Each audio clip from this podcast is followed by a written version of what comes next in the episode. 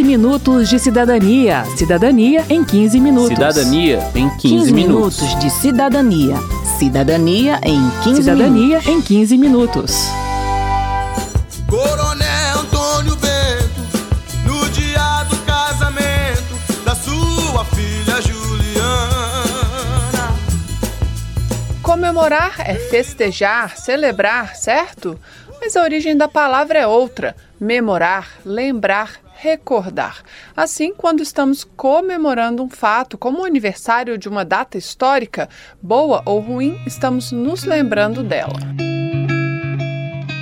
E para que lembrar? Para eternizar coisas boas e não repetir experiências ruins, como escravidão ou ditadura. Uma forma de comemorar, de lembrar a história da nossa nação, é preservar símbolos como edifícios históricos, obras de arte e manifestações culturais. Patrimônio cultural é o tema deste 15 minutos de cidadania que começa agora. Eu sou Márcia Aquilissardi. Eu sou Verônica Lima.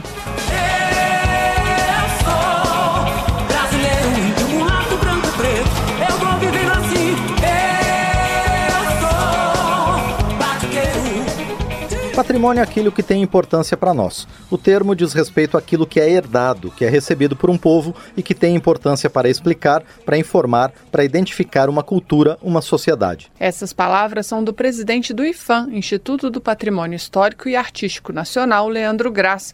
E o termo atual para se referir ao conjunto desse patrimônio é patrimônio cultural, porque não é só por meio do passado que a gente explica o que é o povo brasileiro, mas também pelo presente. Quando nós falamos de patrimônio cultural, nós estamos falando daqueles elementos que explicam e que identificam a cultura brasileira. Sejam elementos materiais, que dizem respeito à nossa história do ponto de vista estrutural, das edificações, das cidades, a partir dos objetos, dos bens físicos que nós podemos tocar, ver, e nós temos também o que nós chamamos de patrimônio imaterial. O patrimônio imaterial está representado pelas expressões, pelos conhecimentos, pelas tradições, as formas de fazer e ser das diferentes sociedades, culturas e grupos do povo brasileiro. Além do patrimônio material e do imaterial, o termo patrimônio cultural abarca também registros arqueológicos. São pinturas rupestres em cavernas e grutas ou objetos descobertos em escavações que revelam um pouco do modo de vida de uma comunidade de um determinado local do nosso país.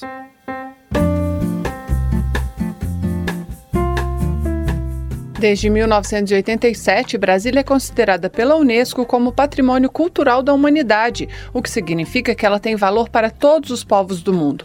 Segundo o site do Palácio do Planalto, trata-se da maior área tombada do mundo e do único bem contemporâneo com essa distinção. O patrimônio cultural de Brasília é composto por monumentos, edifícios e sítios com valor histórico, estético, científico, arqueológico, como a sua pedra fundamental. Lançada em 7 de setembro de 1922, a pedra também é tombada como patrimônio histórico do Distrito Federal. Ao marcar seu espaço muito antes da construção da capital, a pedra nos lembra que o desejo de ocupar o interior do país é também mais antigo do que a cidade, como afirma a deputada Érica Cocai, do PT do Distrito Federal. É bom sempre lembrar que Brasília não começou na inauguração desta capital, por Juscelino Kubitschek. Ela guarda histórias, ela guarda movimentos, ela guarda cultura, ela guarda símbolos e ela guarda, inclusive, a pedra fundamental.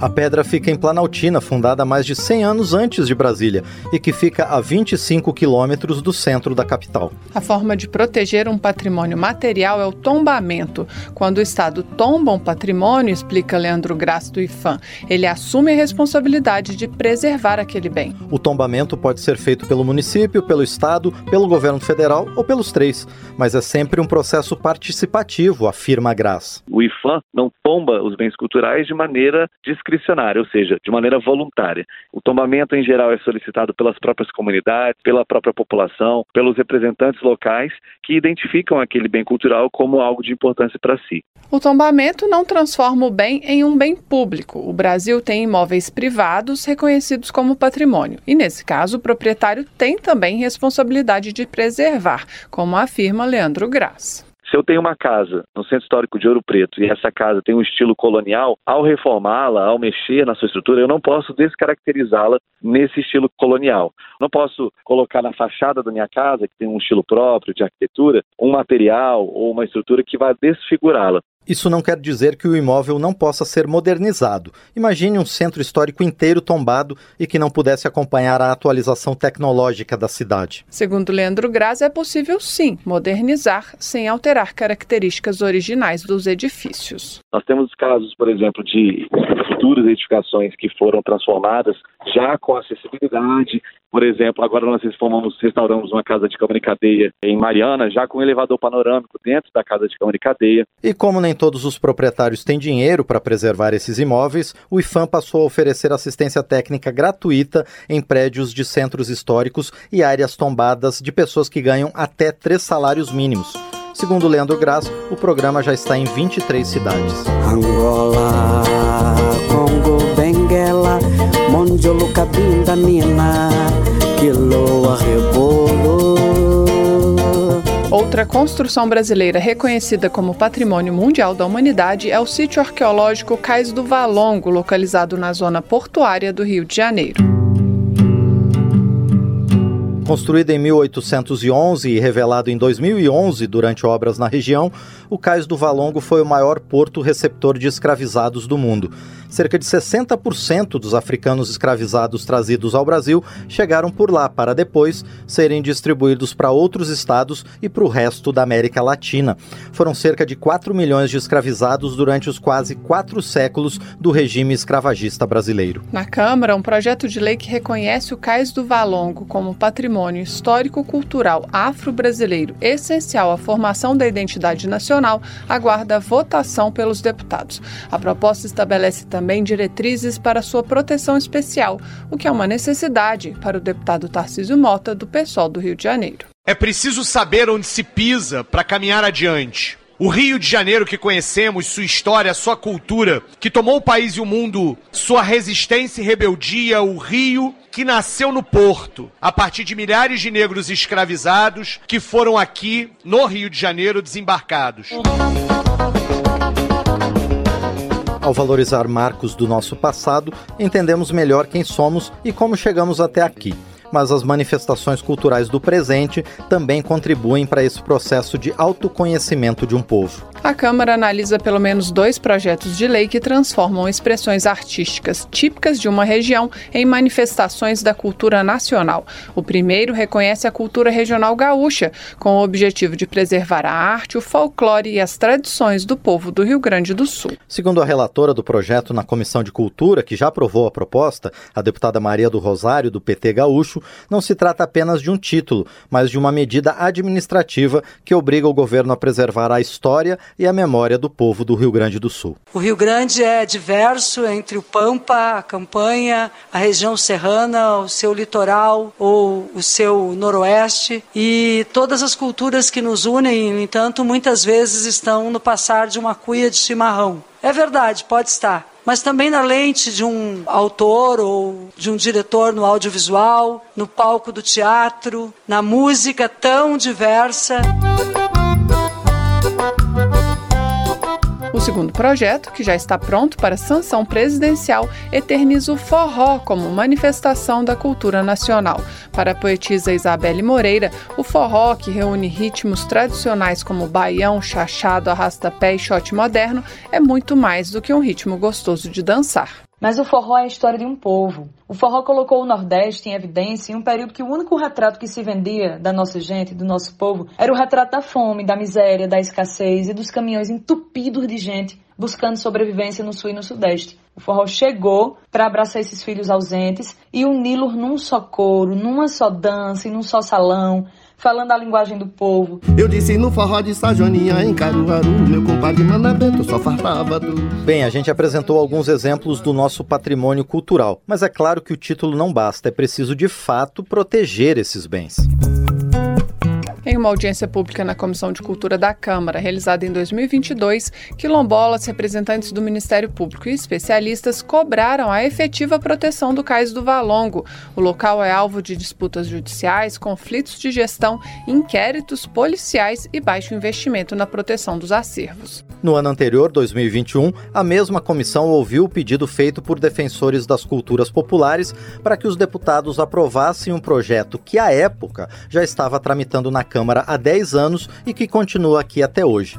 A proposta queria um programa de proteção e promoção dos mestres e mestras dos saberes e fazeres das culturas populares, que já são reconhecidos pelo IFAM como patrimônio imaterial da cultura brasileira. Para o Fórum para as Culturas Populares e Tradicionais, a demora é uma ameaça real à preservação desse patrimônio, porque muitas das tradições culturais brasileiras podem deixar de existir com a morte dos seus mestres. Na mesma reunião, o representante da Irmandade do Carimbó, Isaac Loureiro, lembrou que o ritmo já é patrimônio imaterial da cultura brasileira há anos, mas por falta de recursos, os planos de salvaguarda dessa tradição ainda não haviam sido implementados. Ele cobrou mais recursos para o IFAM. Para que a política de salvaguarda brasileira possa ter continuidade, o IFAM precisa desbloquear seu orçamento e garantir recursos para que as ações de salvaguarda possam realmente ser efetivadas, para que a gente possa contar concretamente com a participação efetiva do Estado brasileiro na salvaguarda do bem cultural, porque o que está acontecendo hoje, novamente, é a salvaguarda acontecendo somente pelo esforço das comunidades detentoras. De lá para cá, o orçamento do IFAM melhorou bastante, diz o presidente do órgão, Leandro Graz, mas ainda não é suficiente ele defende a nomeação de mais servidores concursados e a criação do Fundo Nacional do Patrimônio Cultural. Em um terceiro encontro da Comissão de Cultura, realizado em 2023, o pesquisador Carlos Paiva, da Universidade Federal de Ouro Preto, descreveu o triste cenário do tráfico de bens culturais, que, segundo ele, é o terceiro negócio ilegal mais rentável do mundo, perdendo apenas para o tráfico de drogas e de armas. Em Minas Gerais, por exemplo, ele diz 60% do patrimônio cultural religioso já foi roubado. Diante desse cenário, mais de 150 entidades públicas e privadas ligadas à gestão do patrimônio cultural se reuniram em um seminário em Ouro Preto e aprovaram a Carta de Ouro Preto para a legislação brasileira de patrimônio cultural. As recomendações da carta buscam aprimorar a legislação, que é antiga, incompleta e não inclui ainda a proteção ao patrimônio imaterial. Um projeto de lei de 2021 já traz algumas propostas para atualizar essa legislação. Carlos Paiva argumenta que, ainda que pareça menos importante, a proteção do patrimônio cultural tem impacto no desenvolvimento de um país. Um país onde falta tudo, falta tantas demandas sociais, por vezes pensar que o governo, o poder público, tem que destinar também uma parcela expressiva do seu orçamento para patrimônio cultural, pode parecer desnecessário. Mas o mundo já nos deu exemplos sólidos de que países que tomaram a decisão, mesmo após a destruição, tomaram a decisão de investir em cultura e arte, esses países se tornaram média ou superpotências no curto prazo. A deputada Denise Pessoa, do PT do Rio Grande do Sul, que solicitou o último debate na Comissão de Cultura, concorda. Nas palavras dela, se a gente não sabe de onde veio, não vai saber construir o futuro. Por isso, ela diz, a valorização do patrimônio precisa ser fortalecida por meio da educação, para que a gente entenda o papel histórico de um edifício, de uma cidade, de uma língua indígena perdida.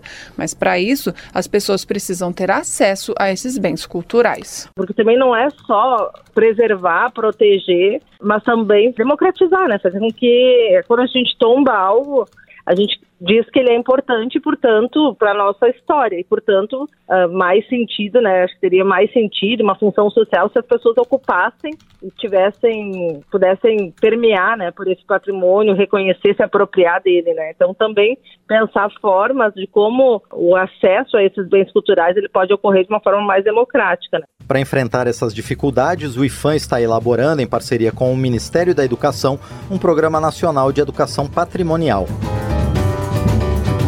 Termina aqui o 15 Minutos de Cidadania, que teve produção de Cristiane Baker e de Lucélia Cristina, reportagem texto de Verônica Lima, com informações da reportagem da Rádio Câmara, trabalhos técnicos de Newton Gomes, edição de Márcio Aquilissardi e apresentação de Verônica Lima e de Márcio Aquilissardi. Se você tem alguma dúvida, mande para gente. O e-mail é rádio.câmara.leg.br e o WhatsApp é 61 999 78 90 80. O 15 Minutos de Cidadania é produzido pela Rádio Câmara e transmitido pelas rádios parceiras em todo o Brasil, como a Rádio Nova Cidade de Salvador, Bahia.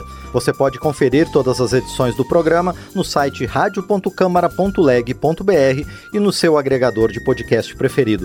Boa semana e até o próximo programa. 15 minutos de cidadania. Cidadania em 15 minutos. Cidadania em 15, 15 minutos. minutos de cidadania. Cidadania em 15 Cidadania minutos. em 15 minutos.